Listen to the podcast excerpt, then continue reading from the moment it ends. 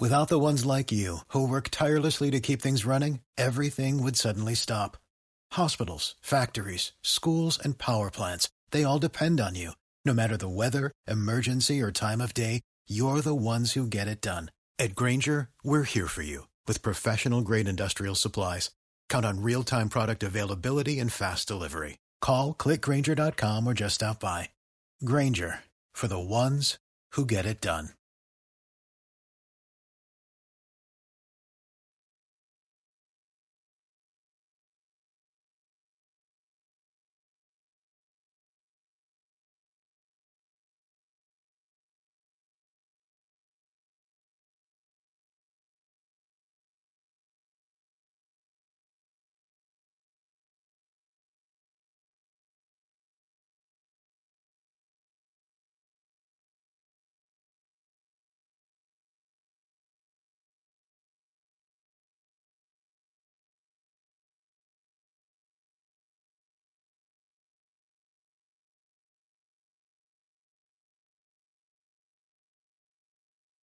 Favor, si se escucha bien, Mariano. Ya que estás ahí metido. Hola, hola.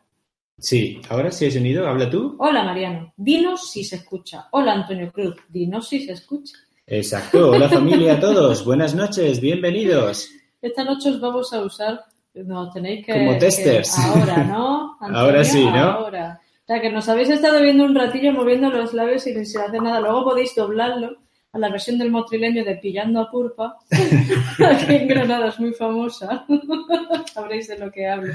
Mario sí. Paisal también está, tenemos a Corzano, Antonio Cruz, tenemos a Sergio Cuevas, en fin. A Tito, Mariano. Sí, ¿Lo has dicho ya? ¿También? Sí. Sí, ya, Jorge. jefe. Bueno, estáis todos. Y un desconocido, ¿esto qué es? ¿Un hangout por aquí? No, no, no. Perdonad porque hoy tenemos un poco de lío con la invitada. Mm.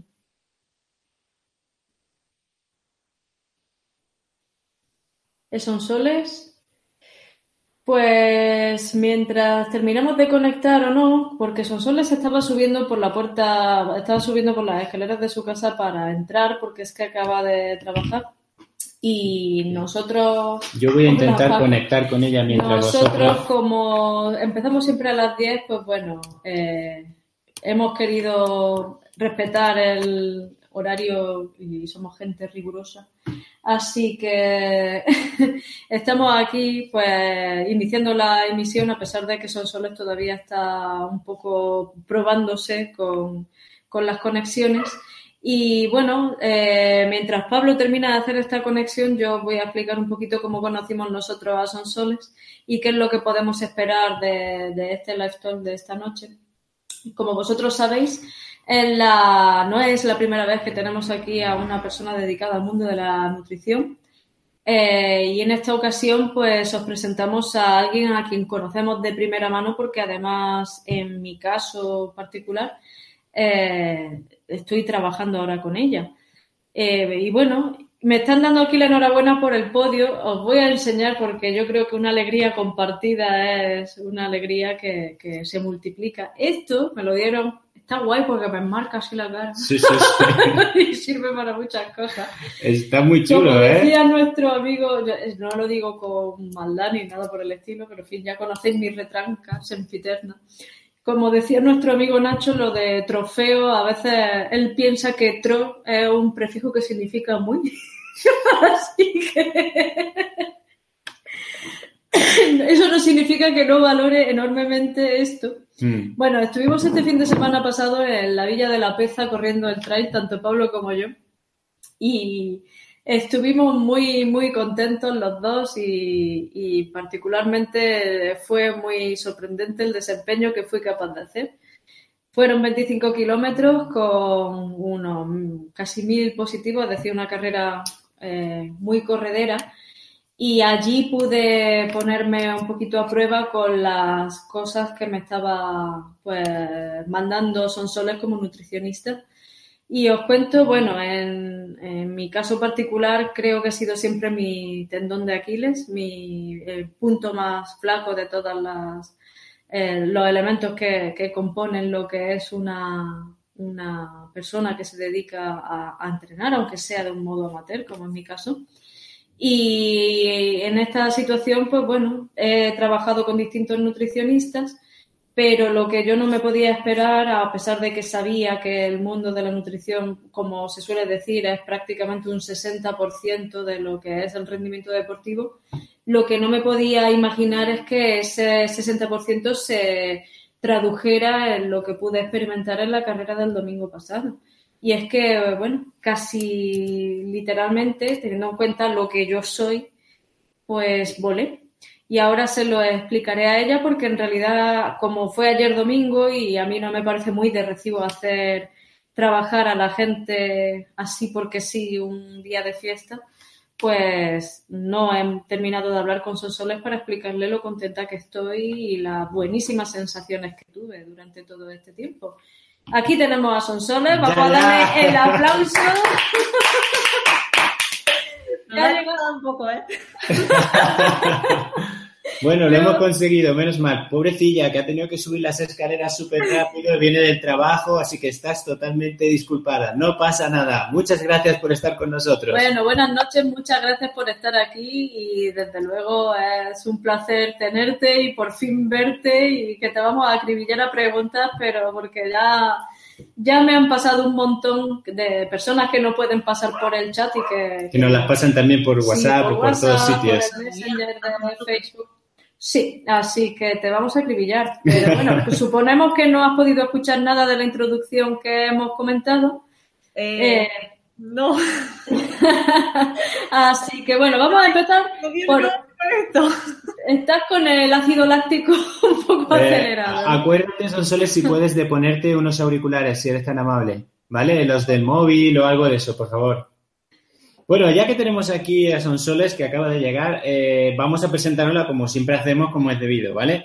Sonsoles es nutricionista por la Universidad de Vallado- de Valladolid, ¿vale? Pero además es nutricionista deportiva, pero además eh, Sonsoles es una corredora que eh, lleva, mm, bueno, mm, casi 16 años eh, pues estando federada en atletismo y además también estando eh, lo que es pues becada por la Federación de la Comunidad de Castilla y León.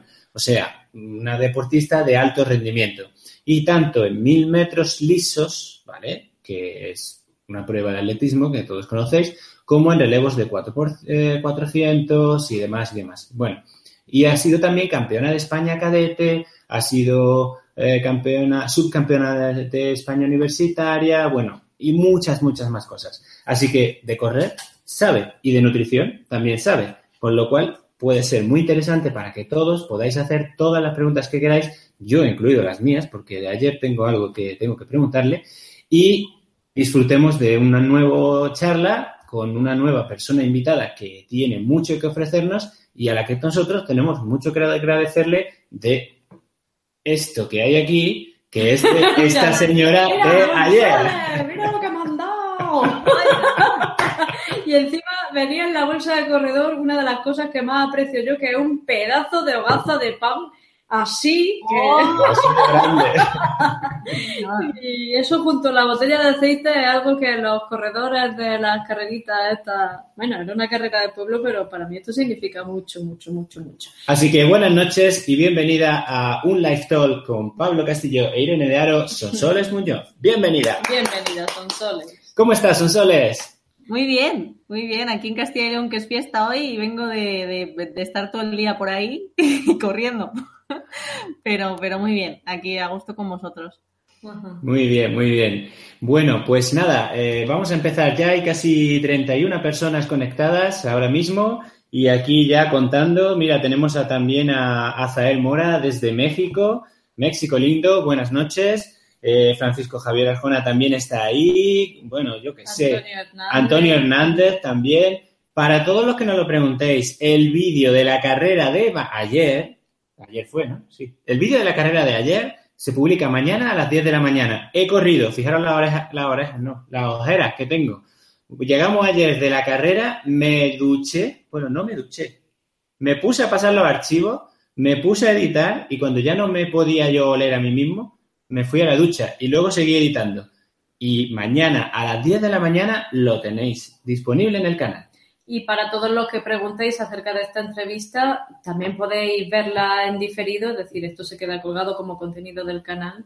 Y bueno, por supuesto, ahora en directo podéis hacer todas las preguntas que queráis, que tanto yo como Pablo las vamos pasando a Sonsoles eh, con todo el gusto del mundo. Pues bueno, vamos a empezar, Sonsoles. Lo primero, yo me aprovecho porque para eso el canal es nuestro y te pregunto, Sonsoles, ya sabemos todos que la nutrición en carrera es fundamental bueno, la nutrición de una persona que hace deporte, la nutrición de una persona que entrena, sobre todo de forma eh, metódica y demás, ¿no? Pero parece ser que eh, a mí personalmente me ocurre que cuando hago las carreras, por ejemplo, como ayer, ayer se me dio una carrera creo que muy buena para ser el recorrido que era y tal, yo me siento que hice una carrera buena eh, y además comí bien, eh, pues comí bien, la verdad me, sentí bien. Mm, no, creo que no comí ni de menos ni de más, ahora, ahora lo veremos. Pero bueno, fueron 25 kilómetros, 900 metros positivos, 2 horas 24, eh, una media de 5.37, o sea que bien, contento. Pero fueron tres geles de 40 gramos los geles, ¿no? Eh, tres, cuatro dátiles, eh, un bote de CR7 y un bote de agua. Con eso hice toda la carrera. Vale, llegué perfectamente a meta y tal. Pues a la horita de estar en meta ya empecé a sentirme como si, yo qué sé, como si me hubieran cogido con una pisonadora y me hicieran ¡bom! pero yo estuviera aquí abajo apretando y con ganas de vomitar pero sin poder vomitar. Una sensación que me duró casi hora y media hasta que ya fui intentando comer un poquito y pude comer y conseguí no vomitar. Pero es algo que no sé, y imagino que está relacionado con, la alimentación y que imagino que a lo mejor le pasa también a, otra, a otras personas. Aquí dicen por aquí que se me veía buena cara, sí, pero, pero dentro era una sensación de tal, porque se me veía buena cara, ¿sabéis por qué? Porque en muchas de las carreras anteriores lo que me ocurre es que vomito en la carrera. Y esta vez estaba contento porque no había vomitado en carrera. Y, digo, tengo que preguntarle a Sonsoles, ¿qué pasa? ¿Falta comida todavía o, qué ocurre? A lo mejor no lo, no lo sabe. De todo, mira, Pablo, cualquier problema digestivo eh, durante la práctica deportiva, antes o después, suele estar relacionado sobre todo con la osmolaridad de los productos que estás utilizando en carrera, ¿vale? Porque al final Depende de la osmolaridad que tenga el, eh, en este caso, pues los geles o, productos rápidos de, absorción instantánea, pues te pueden generar una hipernatremia o una hiponatremia, depende de la cantidad de agua con lo que, con lo, que lo mezcles. Entonces, sobre todo habría que controlar si realmente, por ejemplo, mm, esos, yo sé que el CR7, la osmolaridad es ideal para tomarla durante la carrera. Lo que me faltaría de ver sería la osmolaridad de esos geles porque parece una tontería, pero igual metes demasiado micronutriente con muy poquita cantidad de agua, de tal manera que eso te genere un problema de absorción. Y al terminar, después de tener esa fatiga acumulada durante toda la carrera, te genere esos problemas gastrointestinales, que tengas esa sensación como de, que no lo has asimilado bien, porque no se ha producido muy bien esa absorción. No sé si me explico. Sí, sí, además creo que vas encaminada porque eh, me tomé los 500 del CR7, pero de la otra botella no llegué a tomar ni 150 mililitros. O sea, en carrera solo me bebí 650. Claro, pues yo creo que puede ir ocasionado un poquito con el tema de la osmolaridad y con el tema de que se haya absorbido bien, en este caso, esos geles o no, y les hayan quedado ahí y simplemente, sobre todo por lo que has dicho antes, de que en otras carreras incluso vomitabas en carrera.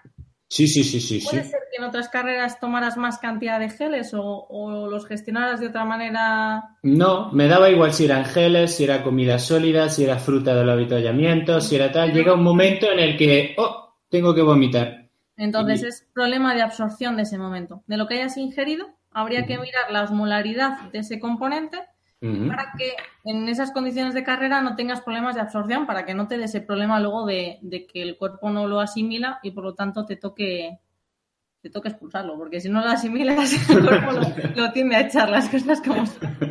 Por Muy aquí bien. Sergio Cuevas te está mm, sugiriendo que las proteínas del cochinillo de Segovia son las mejores del mundo.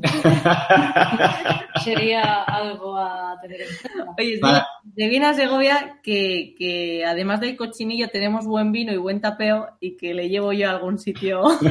Pues ya lo sabes, quedas emplazado, Sergio. O si no, ponerlo en los avituallamientos, que también no estaría mal. bueno, bueno, pues yo ya mi, mi parcela de, de autoduda ya la he cubierto, porque tampoco es cuestión de que yo aquí pille todo el lifestyle. Yo voy a ir lanzando preguntas un poco así de las que me han ido llegando. Hoy me ha llegado un concepto que me ha llamado mucho la atención a través de, bueno, es un amigo que él está intentando perder peso, mide un 86 y creo que está pesando algo más de 86, 87, 88 kilos. Está opositando para bombero y necesita afinarse y parece ser que por más que hace le resulta imposible afinar.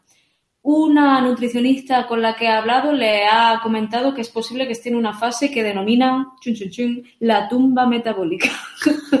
Yo no había escuchado, bueno, eh, eh, quizá algo similar, pero en fin, le comentan que está en esa situación y él me preguntaba, que bueno, me, me pedía que te trasladara esta cuestión y que, mm, en fin, más o menos tú pudieras aclararnos qué significa eso y cómo podría superar. En verdad nunca había escuchado la tumba metabólica. No sé. No sé si es un, un nombre que han puesto a una frustración de algún intento de dieta que haya hecho que, que no le haya sentado bien.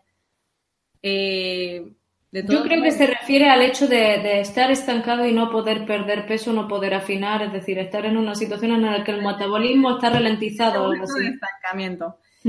Eh, claro, sin ver un poco lo que está haciendo, sin ver eh, los micros que está metiendo, sin ver las necesidades nutricionales que tiene esa persona en particular, es muy complicado decirte por qué se ha estancado. Porque, claro, mm, no sé si lo que está haciendo está bien o está mal. Lo ideal sería, pues eso, el, el preguntarle realmente qué es lo que está comiendo, qué es lo que está ingiriendo, si está ingiriendo la cantidad de proteína que se necesita, si se ha quedado. Es que, claro, sería ver un poco ya el caso particular. Es muy complicado decir a una persona, no, te has estancado por esto, porque al final no hay. Digamos que no hay como algo general para, para todos. Habría que ver, ya te digo, su, su caso más particular. Porque él empezó bajando peso, si le conoces un poco más. No lo conozco, es una, es una pregunta que me han... Claro, habría que ver su historia. Si, si había empezado bajando peso, ahora se ha estancado, es muy complicado de primeras el, el ponerme en su piel y explicarle una, una explicación, porque claro, me- me falta mucha información que, que me gustaría preguntarle para intentar resolverle la, la duda, en verdad. Claro. Pues vamos a ir a algunas preguntas que nos han puesto muy, muy concretas y que a veces también cuando salgo a entrenar con gente, a mí me preguntan y, o se comentan, ¿no? Eh, Sonsoles, me oigo a mí mismo. Mm, No sé si puedes bajar un poquito el, el audio tuyo, bajar un poquito simplemente. Mira, la, pre- la- sí, perfecto. La pregunta sería, eh, es de Luis Javier, que nos dice, eh, ¿qué es mejor en carrera? ¿Dulce o salado? Si es que alguna de las cosas es mejor. ¿Y qué es después más conveniente para recuperar? ¿Dulce o salado? Vale, para mí lo mejor durante la carrera o, las tácticas que yo utilizo, sobre todo en, en competición, es no jugármela en absoluto con ningún tipo de alimento. Porque como te juegues a tomarte algo que no te sienta bien, has perdido todas las posibilidades que tenías de, de tener una buena carrera. Entonces, para mí la base de una competición es estar nutrido de manera constante durante toda la carrera, es decir, mm, tener de manera asegurada toda la base de, de de hidratos de carbono y de sales que vas a estar utilizando, ¿vale? Bien sea con un suplemento o con un complemento, pero realmente en el que yo sepa que lo que necesita tu cuerpo para dar el tope en esa competición está realmente cubierto.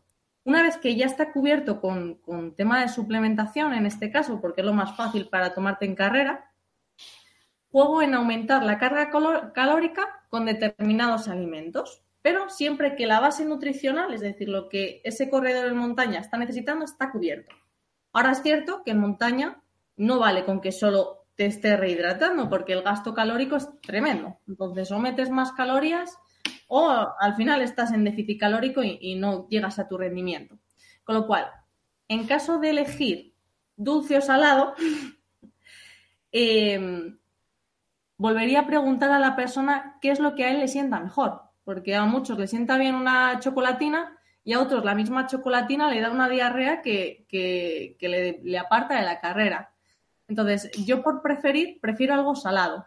¿Por qué? Porque al final lo dulce nos puede dar mucho pico de glucemia y que luego nos, nos pase el efecto contrario. Si yo durante la carrera estoy compitiendo en hipoglucemia, es cuando tengo un riesgo de pájara o riesgo de, de fatiga muscular terrible, que es muchas veces donde nos suelen entrar mareos, los calambres, el decir, madre mía, el pajarón que me he cogido. Entonces, eso nos lo genera los picos de azúcar. Con lo cual, en caso de elegir, prefiero algo salado, más que nada porque me va a dar menos pico. ¿Vale? Y, entonces, ¿qué, tipos, ¿qué tipos de, por ejemplo, carbohidratos para carrera salados recomendarías?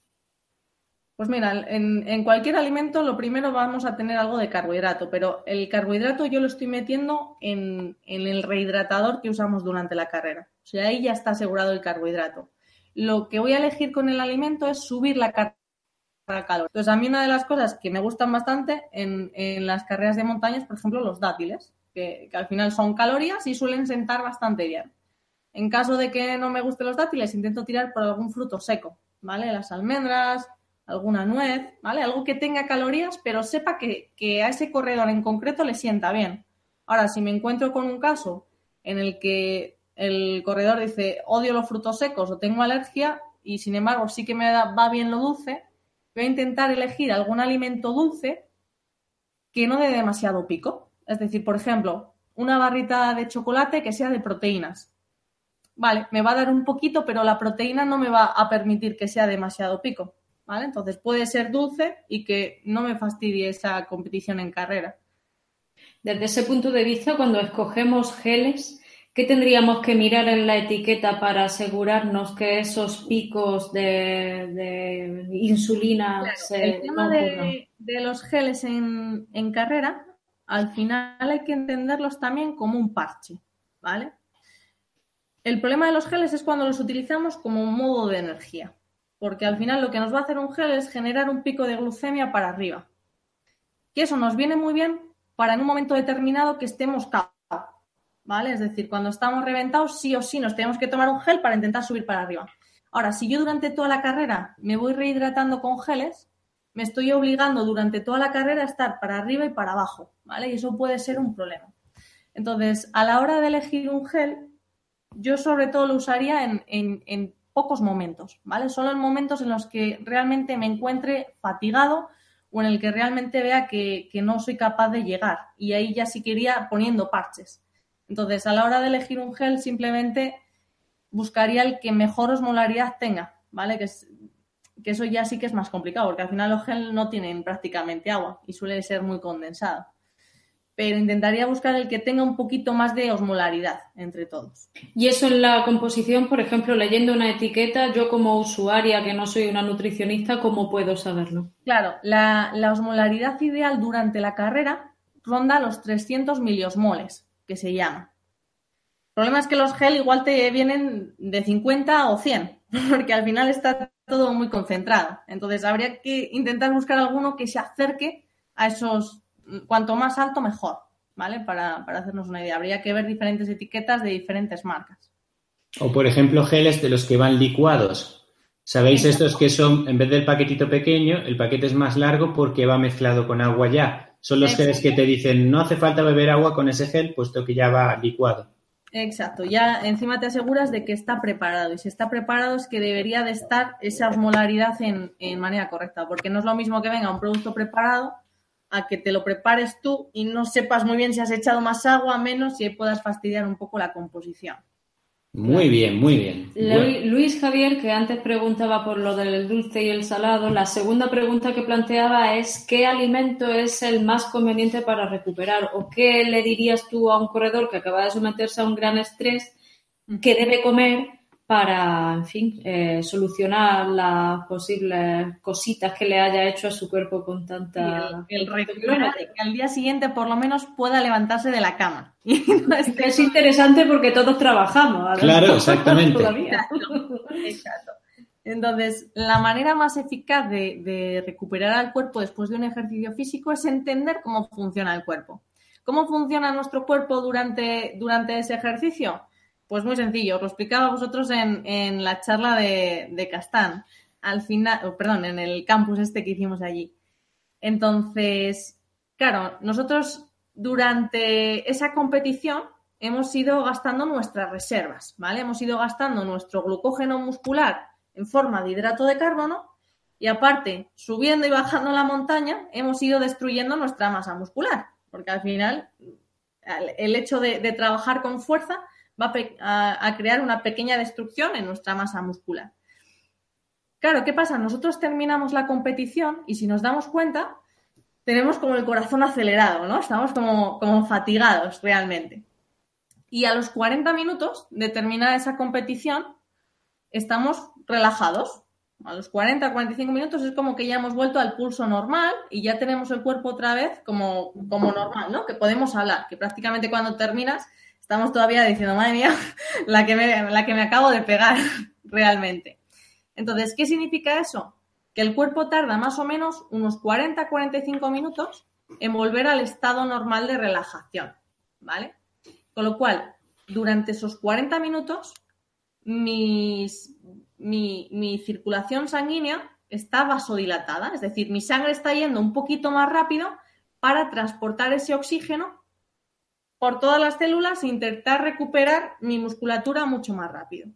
Entonces, ¿en qué consiste esto? Claro, yo sé que he estado gastando hidrato de carbono y proteína durante la competición, con lo cual mi cuerpo lo que me está pidiendo es recargar cuanto antes ese hidrato de carbono y esa proteína. Si yo aprovecho ese estado de vasodilatación, es decir, esos 40 minutos, va a llegar mucho más rápido a la fibra muscular, con lo cual voy a recuperar mucho antes. Con lo cual, ¿cuál es la clave? Pues justo al terminar la carrera, meter un buen recuperador que tenga hidrato de carbono 3 gramos a cada gramo de proteína, ¿vale? Porque al, tomarlo de forma líquida, lo que voy a hacer es aprovechar esos 40 minutos de vasodilatación y que llegue directamente ese carbohidrato y esa proteína a mi fibra muscular. Lo cual eso se va a notar al que al día siguiente voy a levantar un poquito más recuperado y si me levanto más recuperado voy a tener mejor capacidad de rendir en ese entrenamiento también, que ahí está un poco lo de la, mejora en el rendimiento deportivo.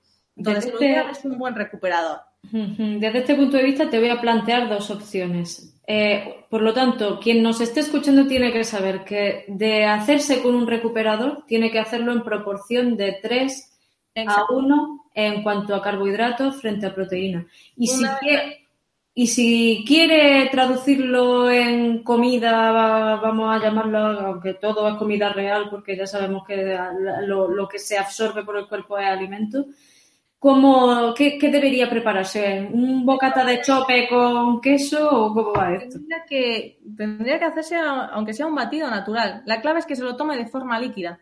Tiene que tomárselo de forma líquida. Porque si simplemente, por lo que me dices, se toma un bocadillo de jamón vale, metes el hidrato y la proteína, pero simplemente con masticar, hacer la digestión y absorber los nutrientes de ese alimento, va a pasarse los 40 minutos. Entonces, o se toma algo en forma líquida o no aprovecha bien esa recuperación, ¿vale?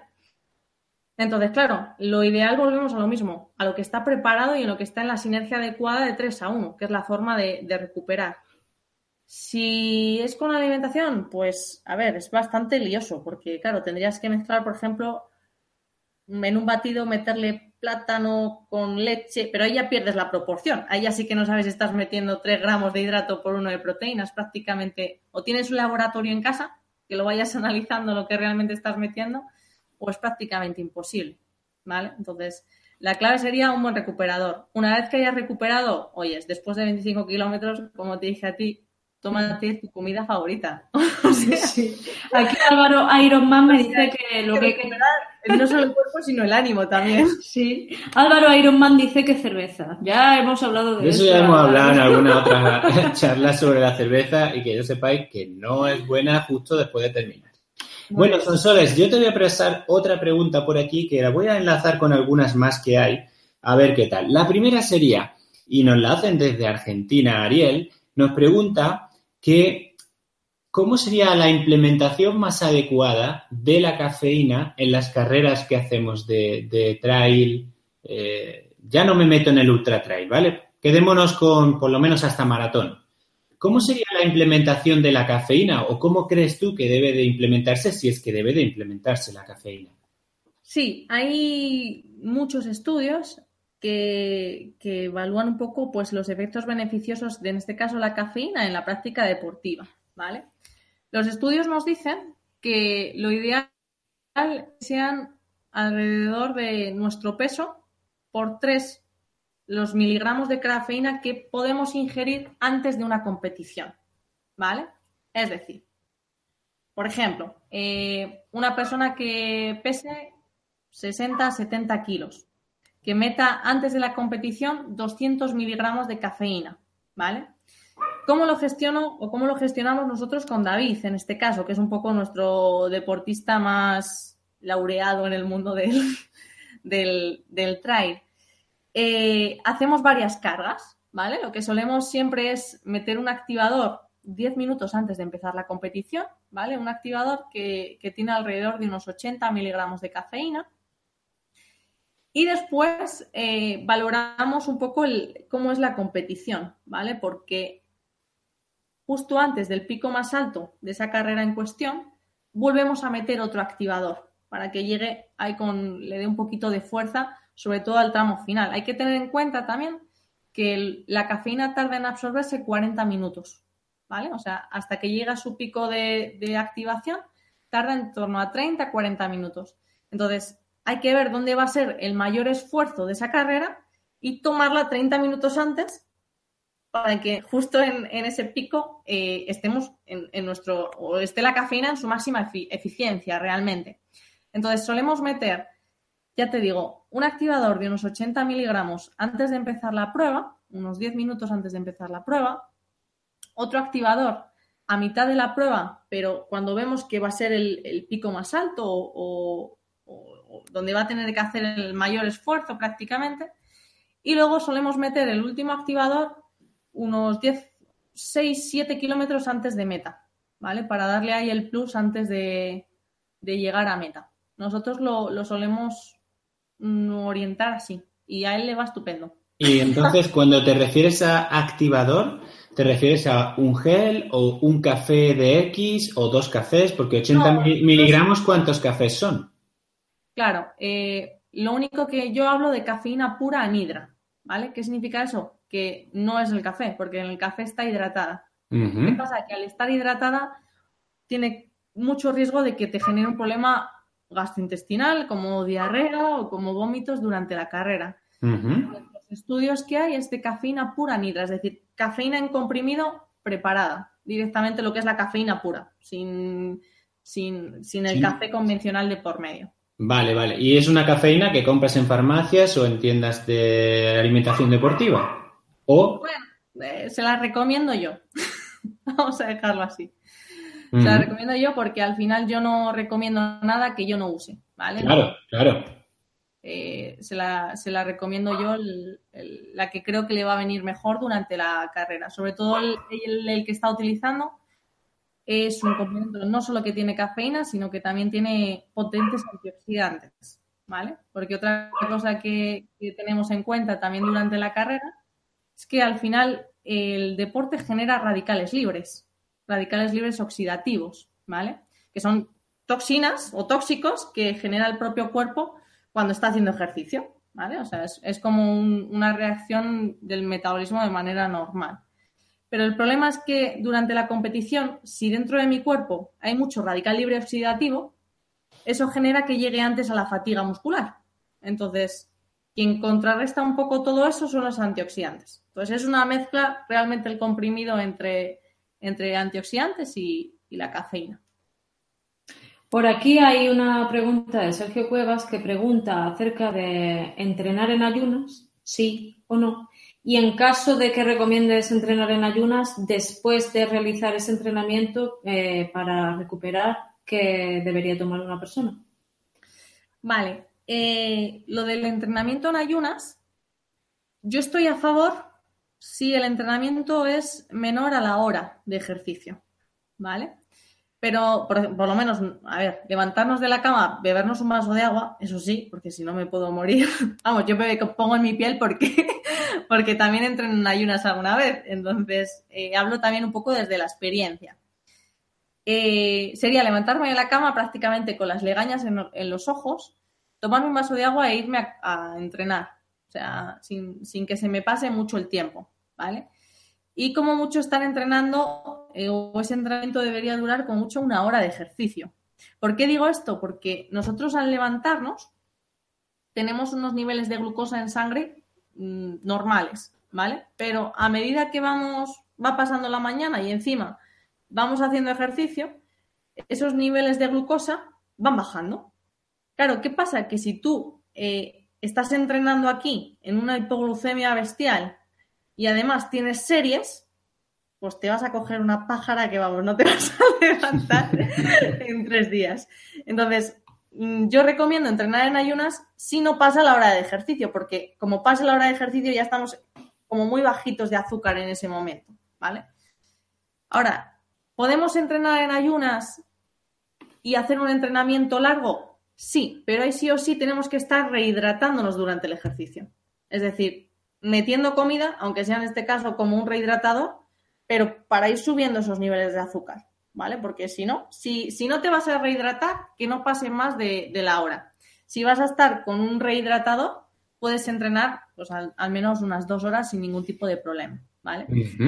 ¿Y eh, realmente qué beneficios genera ese entrenamiento en ayunas? Bueno, hay varios estudios sobre esto. Tampoco hay nada que se haya sacado como diciendo, porque hay mucha gente en la que entrenar en ayunas le va muy bien y gente que entrenar en ayunas le va muy mal, ¿vale? Entonces, sigue estando como en el punto de mira de realmente qué es lo que funciona. ¿A mí cómo me funciona? Bueno, lo bueno es que si yo entreno menos de una hora, al final, como no tengo prácticamente azúcar en sangre en ese momento, todo lo que esté gastando va a ser a partir de la grasa, porque no he ingerido nada para, ir tirando del glucógeno muscular, que sería la primera fuente de energía para hacer ese ejercicio. Entonces, me viene muy bien si lo que quiero tirar es de porcentaje de grasa, ¿vale? Ahora, vuelvo a lo mismo. Como pase más de una hora, mi cuerpo, ¿qué va a hacer? Voy a bajar metabolismo basal, con lo cual voy a producir el efecto, eh, el efecto contrario. Por eso lo de no pasar más de una hora, para no hacer el cuerpo vago, o, que el cuerpo no entre en modo reserva y me baja el metabolismo. Muy interesante, porque es verdad que hay mucha disparidad de opiniones en cuanto al entrenamiento en ayunas. Pero, y te quiero preguntar una cosa que tenemos aquí muy interesante, porque es, eh, bueno, un seguidor que tenemos, eh, Adolfo Contreras, que Adolfo eh, no es precisamente trail runner. Adolfo es un triatleta especializado en Ultraman. No sé si los que estáis por aquí sabéis lo que es el Ultraman, pero si el Ironman ya os parece largo, pues el Ultraman es como tres veces más largo que un Ironman, ¿vale? Eh, nuestro amigo Adolfo ha terminado unos cuantos ya y él, pues eh, el otro día ya, eh, cuando nos estuvimos viendo en la peza, pues hablamos de alguna cosa y hoy nos ha dejado una pregunta muy interesante. Dice, para una persona que saca seis entrenos de bici, natación y carrera y dos de fuerza, imagino que a la semana, ¿estaría bien prescindir de los hidratos hasta estar en el peso saludable y de competición? Creo que me sobran unos 10 kilos. Y se refiere a prescindir de los hidratos en el día a día, no por supuesto el día de la carrera. ¿Cómo te quedas con esa pregunta? Madre mía. y yo pensaba que entrenaba. en fin, es que este es de grana. Sí, bueno, de Motril. Es de Motril. De Motril. Es de Motril. O del País Vasco, no sé. No, hay una pequeña zona de Granada que se llama Motril, que es como las galias de los de Sí. Pues Como la aldea de Asterix y Obelix, Sí, más o menos con todo el cariño. Sí. Eh, rotundamente no. O sea, no. O sea, no. O sea, Ya lo prohibi- sé. o sea, Te lo acabo de decir. Stop, no hagas eso.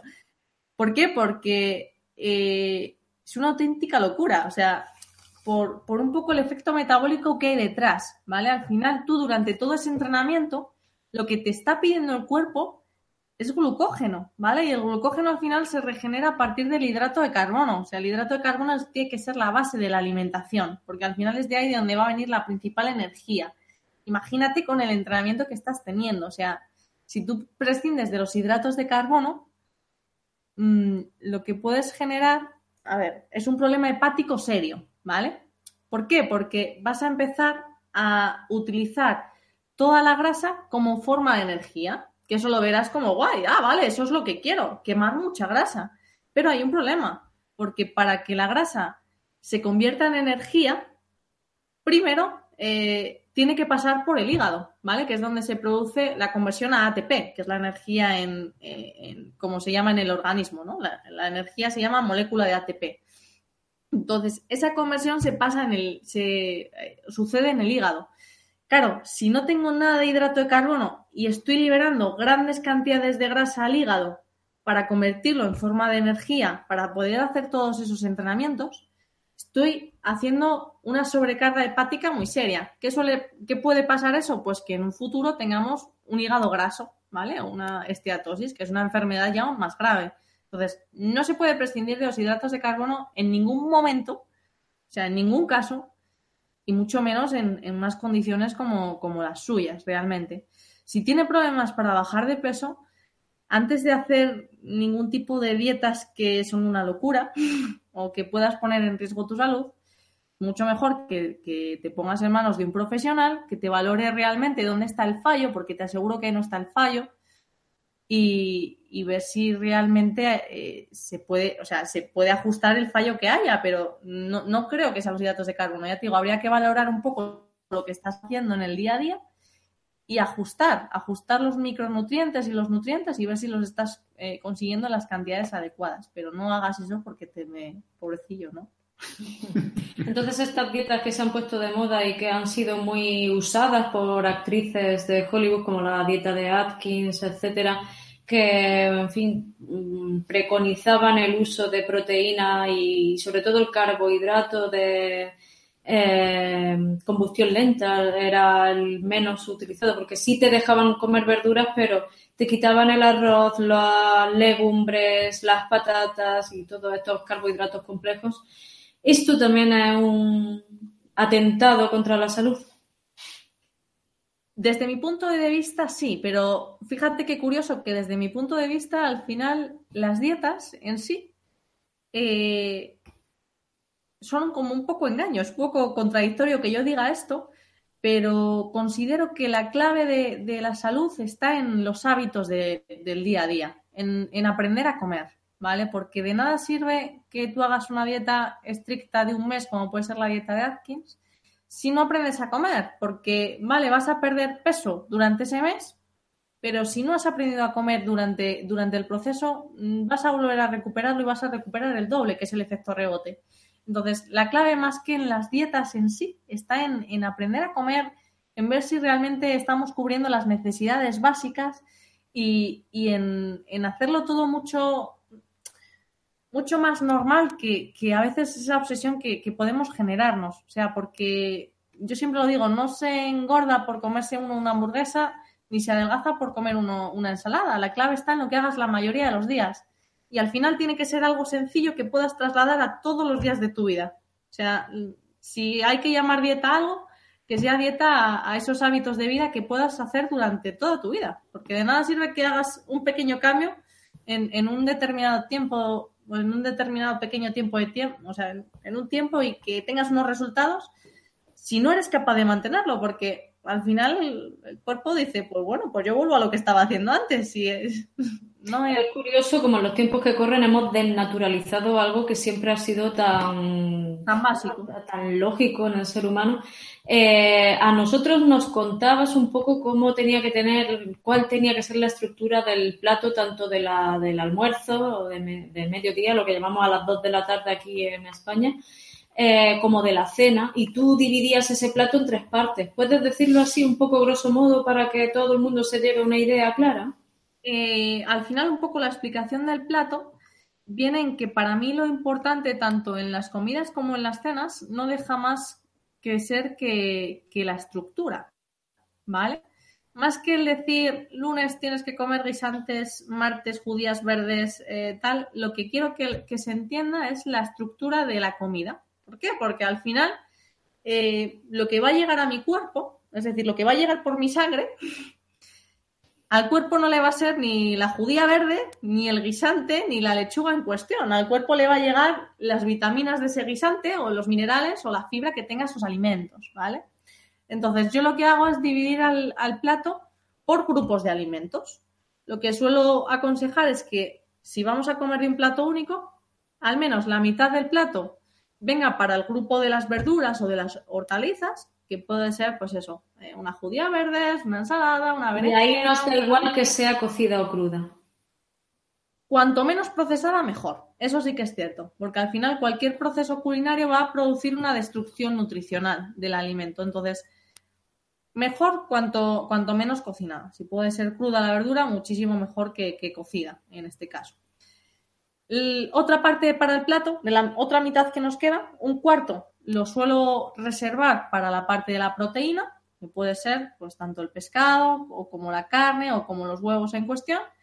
Y la parte restante lo suelo reservar para el hidrato de carbono mm, simple, para el hidrato de carbono de, de absorción rápida, como puede ser o el pan, o si no tomamos pan, ese día puede ser la pasta, o si no, el arroz o la quinoa o la patata, estaría un poco así dividido. y al hilo de eso, no dos carbohidratos, ¿no? Porque pan y arroz, no.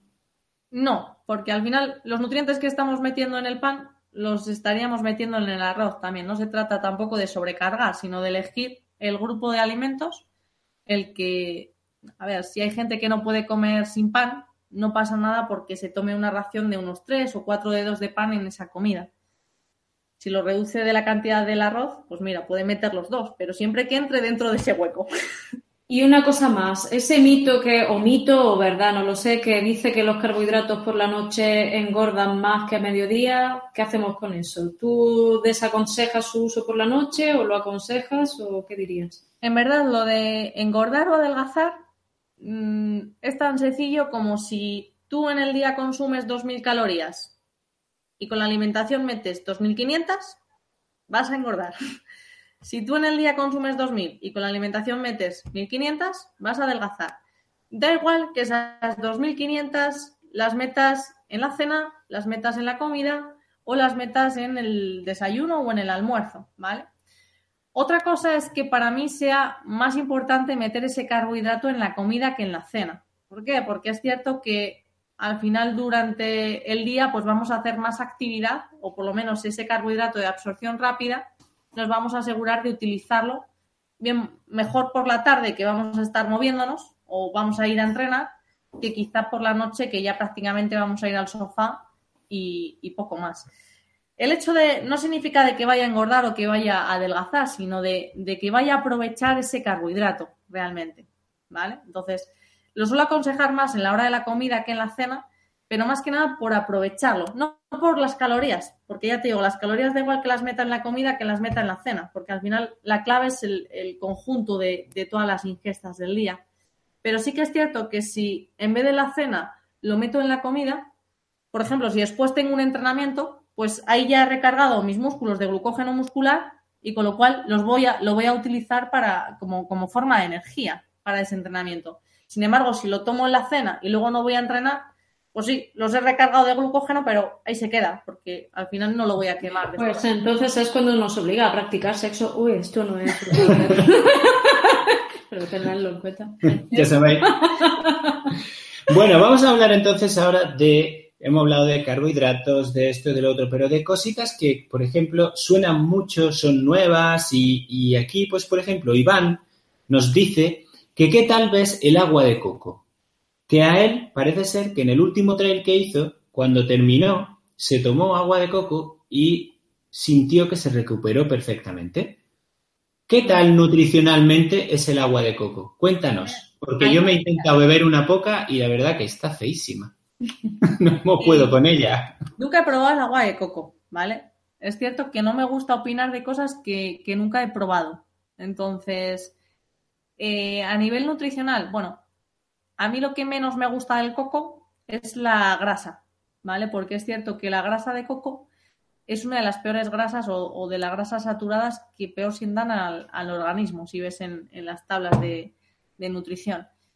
Entonces, el agua de coco, que me ha pillado ahí, ¿eh? eh no lo he probado, es que no lo he probado, la verdad. Mm, no sé si va con la grasa de coco o va con los... A ver, el coco, aparte de la grasa, entiendo que tendrá también vitaminas y minerales. Sí, Dudo mucho que tenga, el carbohidrato y la proteína en 3 a 1, que es lo que le va a ayudar a recuperar de verdad.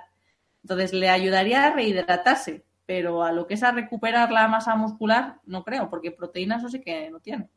Y de los zumos en general, ¿qué opinión tienes? Porque yo últimamente, y aquí me han hecho una pregunta sobre los zumos estos famosos de Teresa Giusseri, lo ha hecho Paco La Rosa, no sé si los conoces.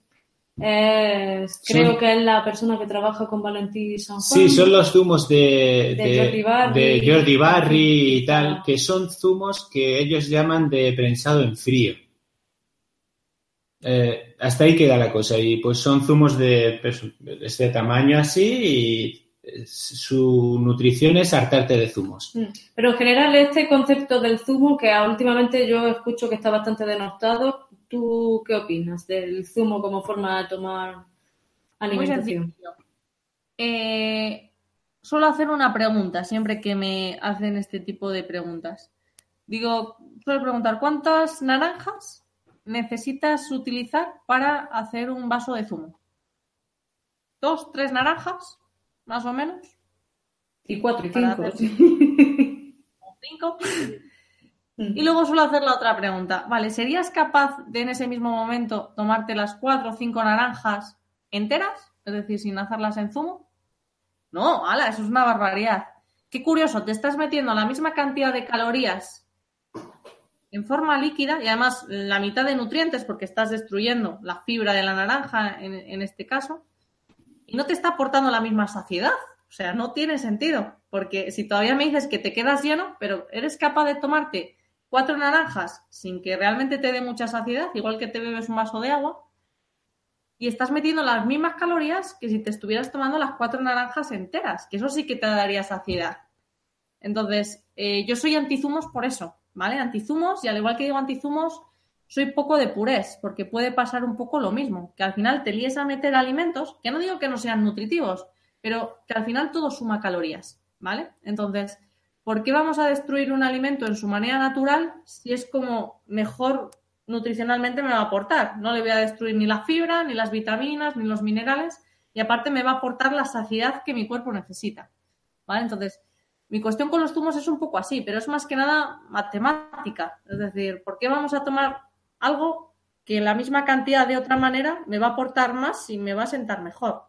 Sí, no sé si... No, no, eh, ahora mismo en el chat, y yo te lo tenía que decir, o sea, eh, es aplastante, y ya son palabras de Sergio Cuevas, el razonamiento que acabas de hacer con las naranjas. Ay, qué bien. no, de verdad, o sea, es como ¡pum! Las mirindas asesinas, ¿os acordáis? O sea, es aplastante.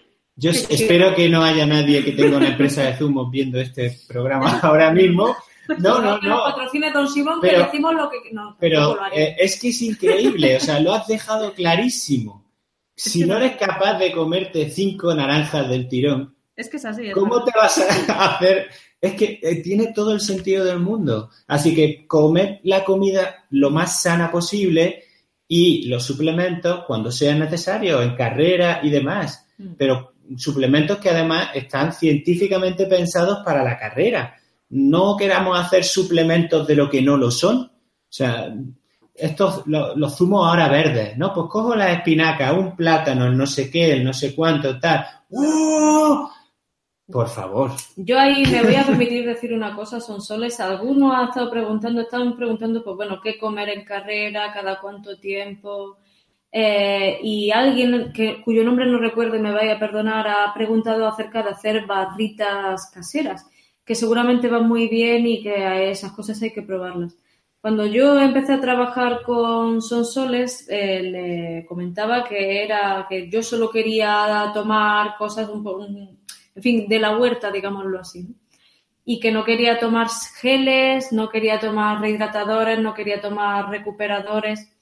Y Sonsole me decía, bueno, pues en un momento dado, si sigues haciendo las mismas cosas que hasta ahora no te han ido bien, pues probablemente no vas a encontrar cambios reales. Yo he descubierto en mi propia experiencia que el tomar en un momento determinado productos que han sido testados por una industria alimentaria y por supuesto no estoy hablando de nada ilegal, ¿vale? Que no, creo que ninguno de los que estamos en este canal somos sospechosos de estar alentando el uso de ningún tipo de sustancia. Estoy hablando tanto de geles como de, en fin, recuperadores, como de isotónicos, este tipo de cosas. Y, y pienso que detrás hay una industria y una ingeniería que ha testado y que ha hecho muchísima experimentación que nosotros no tenemos vidas suficientes ni cuerpos suficientes como para realizarla sobre nosotros mismos. En fin, a lo mejor estoy diciendo una cosa, lo digo desde la más absoluta humildad, pero sé que con las pautas que ahora mismo son solo me ha, ayudado a asimilar, no solo con la comida en sí, es decir, la adherencia a una dieta sana, que por supuesto eso es lo primero, lo básico y lo fundamental, pero hay pequeñas ayudas como es escoger buenos productos de buenas calidades que te permitan, eh, eh, digamos, hacer uso de esa ingeniería que está detrás y al servicio de los deportistas, ¿no? Tenía que soltar este speech. y, tiene que ver con los zumos, en realidad, que mucha gente va con su...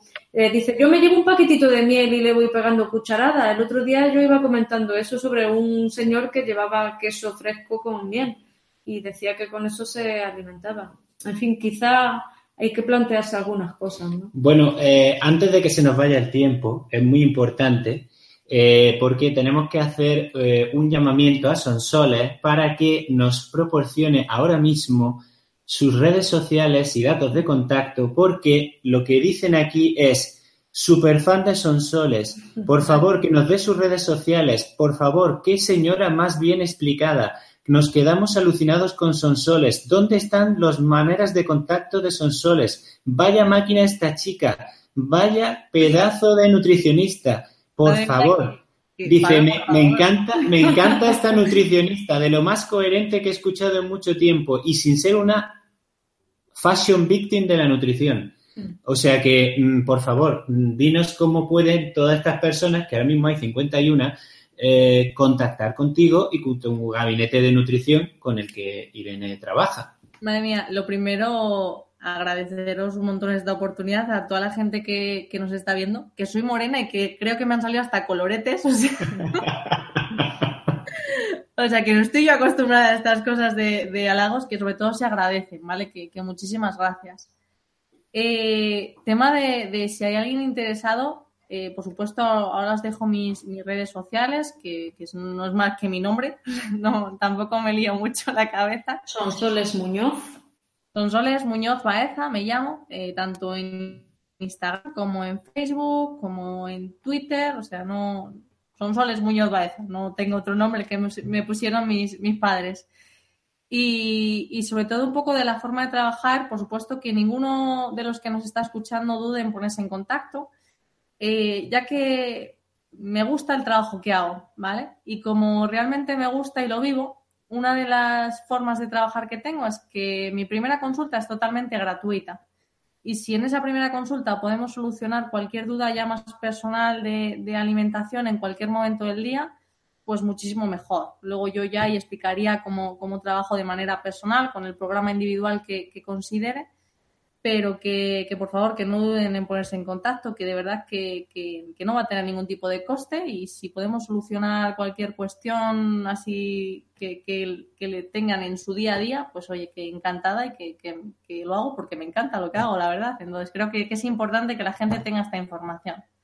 Bien, bien, bien. Por eso es que no quería que, la, la entrevista terminara sin que, por favor, pues la gente pudiera contactar contigo porque vamos, sería como, ha pasado por aquí y, ya está. No, hombre, que ya está sabían ellos cómo buscarte, que son muy espabilados aquí. Bueno, bueno, nosotros luego pondré en la descripción del vídeo también el, nombre completo de Sonsoles, que lo acaba de decir. Y bueno, y, en, el, en los eh, posts que he puesto en Facebook habéis visto que yo la he etiquetado a ella. Así que si pincháis en el nombre, vais directamente a su perfil y podéis también contactar con ella. bueno, bueno, esto se está acabando. Son las 11 de la noche, pero vamos a aprovechar con dos preguntas más porque son soles y, nosotros hemos empezado un minuto tarde. Sí, aquí te voy a pasar una pregunta de Ricardo Basset. Él dice que al terminar un entreno que le haya resultado exigente, se prepara un batido con plátano, yogur, eh, unos gramos de proteína, supongo que son de whey protein, eh, tres nueces y 500 mililitros de leche desnatada. Bueno, decía que es que el yogur tiene 10 gramos de proteína. Ok. Vale. Pues entonces eh, un yogur con, proteínas y 3 gramos de, perdón, tres nueces y 500 mililitros de leche desnatada. Esto sería un recuperador, estamos hablando ya de alimentación con alimentos de supermercado, ¿qué podría resultar correcto? Eh, me encantaría poder darle la, respuesta o una respuesta contundente, ¿no? De un sí o un no. El problema que, yo me encuentro a la hora de escuchar ese tipo de recuperadores es genial. Todos sabemos que depende de dónde compres la fruta, por ejemplo el plátano, que, que me ha dicho que le incluye, va a ser una fruta de mejor calidad o de peor calidad, ¿vale? O por ejemplo, esto es igual que si nosotros tenemos una huerta yo sé que el tomate de mi huerta va a ser mucho mejor que el tomate del supermercado, pero porque yo he probado, no sé si alguno de los que me está escuchando tiene huerta, pero vamos, quien tenga un tomate de huerta como el que tengo la suerte de tener yo en mi pueblo, eh, os aseguro que no tiene nada que ver como el del supermercado. Entonces, ahí me salta la pregunta de, qué curioso, mm, los dos son tomates, donde digo tomates digo plátanos, ¿vale? Y ninguno tiene, o sea, no tienen el mismo sabor. ¿Cuál es la cuestión?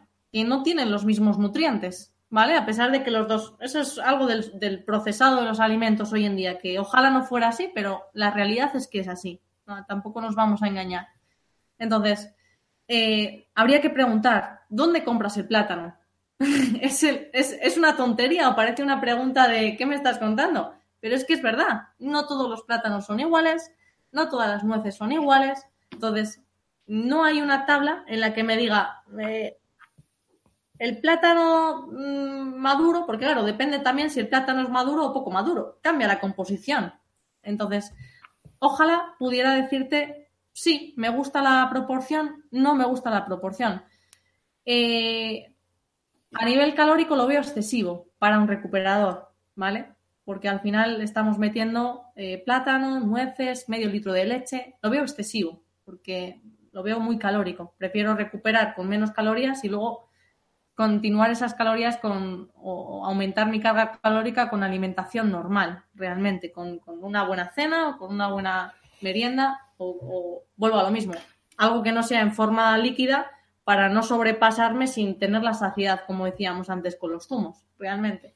Entonces, Em, ojalá pudiera decirte esa respuesta contundente, pero es cierto que si es algo que hemos hecho de manera natural en casa, es imposible controlar si tiene esa proporción 3 a 1, porque es que eso se hace con un laboratorio o es que es complicado. Entonces, es, la única pega que te puedo poner. Eh, a nivel de merienda, sin hablar de recuperador, me parece estupendo. Ahora, como recuperador en sí, ahí está un poco la duda realmente. Habría que preguntar dónde compra los productos. Y antes cuando hablábamos de los carbohidratos que, preguntaban por aquí, eh, ¿qué proporción? Yo sé que esto es difícil de calcular, pero ¿se podría saber más o menos qué proporción de proteínas, carbohidratos y grasas debería consumir una persona que realiza un deporte como el nuestro, que es el trail running? ¿Cuántas proteínas? Porque ahí hay un poco de controversia, ¿no? ¿Cuántos gramos de proteína por kilo de peso recomendarías a hombres y mujeres? Por centrar la pregunta. Dos gramos por cada kilo de peso. Independientemente del sexo. Independiente del sexo, porque al final los hombres, quieras que no, pesan más. Entonces ya eso les, les aumenta la, la cantidad. Para una mujer como yo que peso 48 kilos, mi cantidad sería cerca de 100 gramos de proteína al día. ¿Y de carbohidrato qué le recomendaría? de carbohidratos eh, habría que calcular la, el metabolismo basal, ¿vale? Porque más o menos la, es como el 50% de las calorías de, de, tu alimentación deberían de venir en forma de hidrato de carbono. Entonces habría que calcular el, el, tu gasto total del día y de ahí dividir la mitad para los hidratos de carbono. Y ahí saldrían los gramos. Y el resto es la grasa, como es El resto sería para las proteínas y para la grasa. Independientemente de si estamos en una fase de carga de entrenamiento o descarga, ¿eso da igual? Si estamos cerquita de la competición, suelo aumentarlo al 60, un poquito más. Por asegurarme un poquito más, aunque ya estaría seguro las reservas de glucógeno, pero suelo aumentarlo un poquito antes de la competición. Nunca hago descargas y, dietas de estas estrictas porque al final lo que nos podemos encontrar es que en carrera nos encontremos con otro cuerpo. Es decir, al, trabajar con, el cuerpo en, dietas extremas o en, cosas extremas, lo que puede ser es que en carrera no sepas muy bien cómo te encuentras, porque es como si a un coche, en vez de echarle gasoil toda la vida, le empiezas a echar gasolina, porque te has visto en internet que, la gasolina dos días antes, pues el cuerpo, claro, el día de la carrera está como, ¿qué hago? No, no sé funcionar o no, estoy acostumbrado a esto. Entonces, evito ese tipo de riesgos. Ante todo, voy con, seguridad, que realmente necesita el cuerpo. Pero sí aconsejas una carga de hidrato, una recarga de carbohidratos. Eso sí. ¿Tres días antes sería suficiente?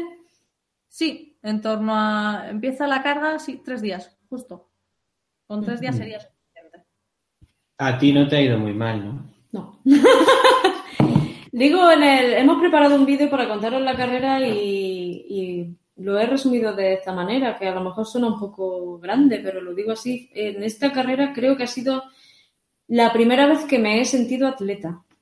Oh, qué bien porque yo hasta ahora he tenido siempre una sensación de desplazar mi cuerpo desde un punto que se llamaba salida a otro punto que se llamaba meta, pero ayer corrí, corrí porque la carrera era muy cuesta abajo, son soles, esto es lo que hay, estas son las facultades que Dios me ha dado y ya está. Pero ayer yo iba con piernas y yo lo he pasado siempre muy mal en este deporte y ayer disfruté de otra manera. Entonces puedo comprender que cuando alguien me dijo una vez que el 60% del rendimiento deportivo estaba en la alimentación y yo entre mí, como el lazarillo de Tormes, me reí, eh, fui una ignorante. Es decir, que, creo que, la propia experiencia de vida me me ha, dado a mí una lección de conocimiento con respecto a qué significa el rendimiento deportivo.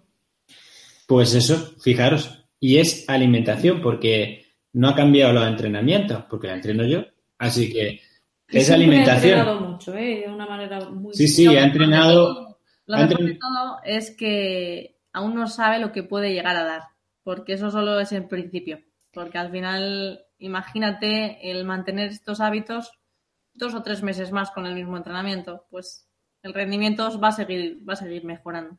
Con lo cual, todavía le queda mucho por, por enseñarnos ahí en los vídeos con los trofeos, que lo pues sepáis. Pues sí, a ver si me metes taurina, que está aquí Corzano diciendo que, que, dónde está la taurina en todo esto. No, en verdad lo que estoy preguntando es que haga Irene un chiste. bueno, bueno, pues ahora sí que sabéis que tenemos que cortar, porque entre que vosotros ya tendréis que acostaros, por nosotros también, son soles también, que mañana sí trabaja, aunque no hayan trabajado por allí arriba, que también los amigos de Territorio Trail también hemos hablado con ellos y no han trabajado allí y han estado de parranda. Pero bueno, yo te agradezco muchísimo, muchísimo que hayas venido, que hayas estado esta noche con nosotros aquí. que hayas hecho esta ronda infernal de preguntas sin casi beberte un vaso de agua, porque ha No, sido... no, siempre, siempre beber agua. Es. Porque, pero es que ha sido brutal como pregunta tras pregunta tras pregunta. Ya te dije yo que no te ibas a aburrir y que aunque parezca larga la hora, se hace rápida porque entre una cosa, entre otra, entre otra, la verdad que se hace muy Bueno, rápida. que Sonsoles estaba en una feria, la hemos sacado de la feria para hacerla trabajar una hora, o sea que... No lo. Hola, entrevistas. Bueno, ahora vuelves, te vas, te tomas tu rebujito y, y sacamos por alto todo lo que hemos dicho hasta este momento. Jo, muchísimas gracias por, por darme la oportunidad y, y de verdad que, que no tengo ningún problema en, en que si a alguno le queda alguna duda, pues otra tras otra ronda de, de vuestros vídeos de aquí a, un tiempo, pues se puede repetir la entrevista sin, sin ningún tipo de problema. Sí, además que se nos, se nos han quedado eh, preguntas sin poderte pasar porque eh, es imposible pasártelas todas porque si no, no podrías responder. Así que de verdad, muchísimas gracias. Nosotros te emplazamos a que vuelvas cuando tú quieras. A vosotros os emplazamos a que contactéis con ella si queréis saber más o si queréis hacer podium como Irene. Ahora voy a tener que apretar mucho. Esto no está muy alto. También me podéis contratar a mí para que os entrene, o sea, eso nunca, nunca está de más, ¿vale? y lo dicho, muchísimas gracias, Sonsoles, eh, de verdad, muchas gracias. Y bueno, pues eh, lo dicho, sigue así. Eh, ¿Qué objetivo deportivo tienes próximamente? ¿Tienes algo ahí pensado que hacer o algo que nos quieras contar antes de irte? Bueno, es cierto, he de confesar que, que al final el, trabajar bien o el vivir tu trabajo, como, como puede ser ahora mi caso, me está generando más trabajo de lo que a veces puedo, puedo aguantar, pero, pero aún así tiro, tiro el carro siempre que puedo. Entonces eso me está generando que tenga poquito tiempo para entrenar. Eh, así que mi objetivo este año es disfrutar, disfrutar del tiempo que, tengo entrenando a tope, intentar entrenar a tope y si a final de temporada, que, que en atletismo suele ser alrededor de julio, incluso principios de agosto, me veo fuerte para competir en el Campeonato de España, porque yo sí, o, me veo fuerte o me pienso lo de competir. Iré allí, iré allí con todo. Lo- ahora uno de los retos es sacar tiempo para entrenar realmente entrenamientos de calidad. Así que voy a jugar con el 80% nutrición, 20% ejercicio y a ver qué, qué me lleva la temporada. Bueno, pues aquí Bueno, bueno. eh, están mandando muy- un saludo muy cariñoso por parte de todos los espectadores, por nuestra parte también. Son soles un lujo, un placer y, en fin, y, y poder hablar de, de un trabajo testado, pues más todavía. En este, en Genial, este chicos. Pues muy buenas noches y, y muchísimas gracias otra vez. ¿Vale? Gracias a ti de nuevo, Sansoles. Un placer. Hasta luego. Y vosotros no os olvidéis que mañana tenéis el vídeo de la carrera de este fin de semana a las 10 de la mañana. Y con esto y un bizcocho, bueno, sí, que sea de harina integral, de harina integral. Bueno, palmerita. Ya veréis mañana la palmerita, qué bien me siento. Hasta siempre y nos vemos mañana y en los próximos vídeos. Hasta luego. Un beso a todos.